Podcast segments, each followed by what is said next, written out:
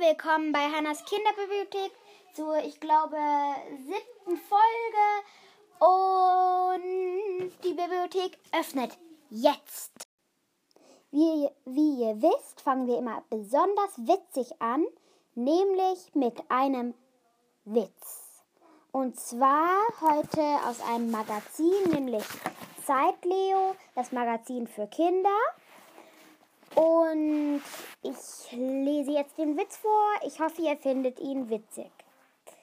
Was ist die gefährlichste Zeit im Jahr? Der Frühling. Da schlagen die Bäume aus, der Salat schießt und der Rasen wird gesprengt. Yay! Ich hoffe, der Witz der Woche hat euch gefallen, weil wir jetzt das Buch aus dem Regal ziehen. Die drei Fragezeichen Kids. Vorsicht Zaubertinte. Von der zweiten Klasse und geschrieben von Ulf Blank und Boris Pfeiffer aus dem Kosmos Verlag.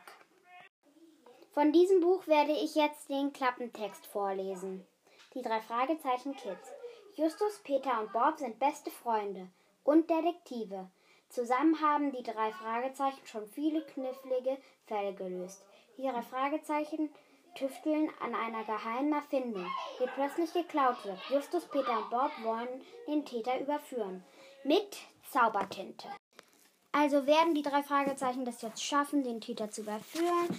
Das weiß ich nicht. Das müsst ihr als Detektive jetzt herausfinden. Nämlich könnt ihr das Buch im Hugendubel kaufen und es dann aufspüren, ob sie es überführen oder nicht. Das waren die drei Fragezeichen. Jetzt werde ich jetzt noch mal dazu was sagen, wie ich dieses Buch fand. Nämlich werde ich euch sagen, ich fand dieses Buch besonders spannend und gut. Da sind lustige, spannende und aufregende Sachen dabei. Und da sind auch Rätsel dabei. Die könnt ihr lösen zu dem Thema des Buches, also zur Tau Zaubertinte und dem Ganzen. Und ich hoffe, ihr habt Spaß am Lesen des Buches. Eigentlich würden wir es schließen, aber die meisten wollen hier jetzt lesen. Also werde ich mal ein Auge zudrücken und euch noch eine Quizfrage stellen.